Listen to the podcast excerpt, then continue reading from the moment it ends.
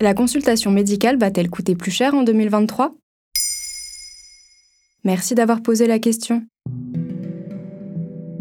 C'est sa dernière offre. Le 22 février 2023, la CNAM, ou Caisse nationale d'assurance maladie, propose aux médecins libéraux de fixer le prix de la consultation à 30 euros. Mais cette proposition s'applique uniquement aux docteurs qui acceptent de s'engager contre la désertification médicale. La revalorisation du prix de la consultation est négociée tous les 5 ans. Quels sont les engagements à respecter pour les médecins?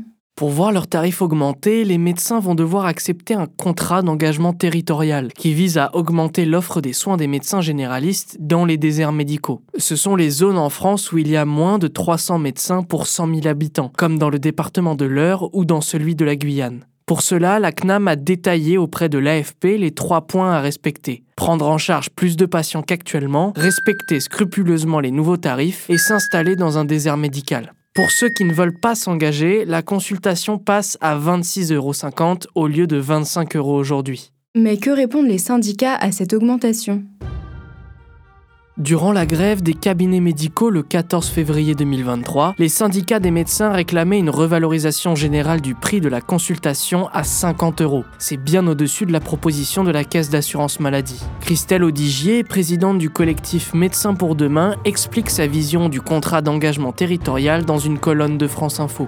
Ce qui ressort de ce contrat, c'est que les médecins ne travaillent pas assez, qu'ils ne font pas leur devoir déontologique d'assurer la permanence des soins, de s'occuper des patients, de faire la coordination des soins, et donc qu'il faut les contraindre avec une contrainte financière. Les syndicats alertent également sur l'attractivité du métier de médecin. En effet, selon le syndicat Les Généralistes, sur les 102 000 praticiens du quotidien, 10% d'entre eux cumulent emploi et retraite. La non-revalorisation du prix de la consultation pourrait les pousser à arrêter de travailler. De la même manière, Raphaël Dachicourt, secrétaire général du syndicat des jeunes médecins, craint que ceux-ci ne puissent plus suivre. Avec ce contrat d'engagement territorial, on crée quelque chose d'artificiel qui conduit à payer plus que les tarifs de base des médecins qui acceptent de se surcharger de travail. Et quand est-ce qu'on va savoir combien va nous coûter la consultation? Après la proposition de la Caisse nationale d'assurance maladie du 22 février 2023, les négociations vont se poursuivre jusqu'au mardi 28. À cette date, la CNAM et les syndicats des médecins devront signer une nouvelle convention médicale qui prendra effet pour les cinq prochaines années. Si aucun accord n'est trouvé, elle sera rédigée par Annick Morel, ancienne inspectrice générale des affaires sociales, désignée comme arbitre. À noter qu'aujourd'hui, pour une consultation chez un médecin généraliste, l'assurance maladie rembourse à hauteur de 70% en moyenne, selon le site servicepublic.fr. Voilà en quoi la consultation médicale va coûter plus cher à partir de 2023.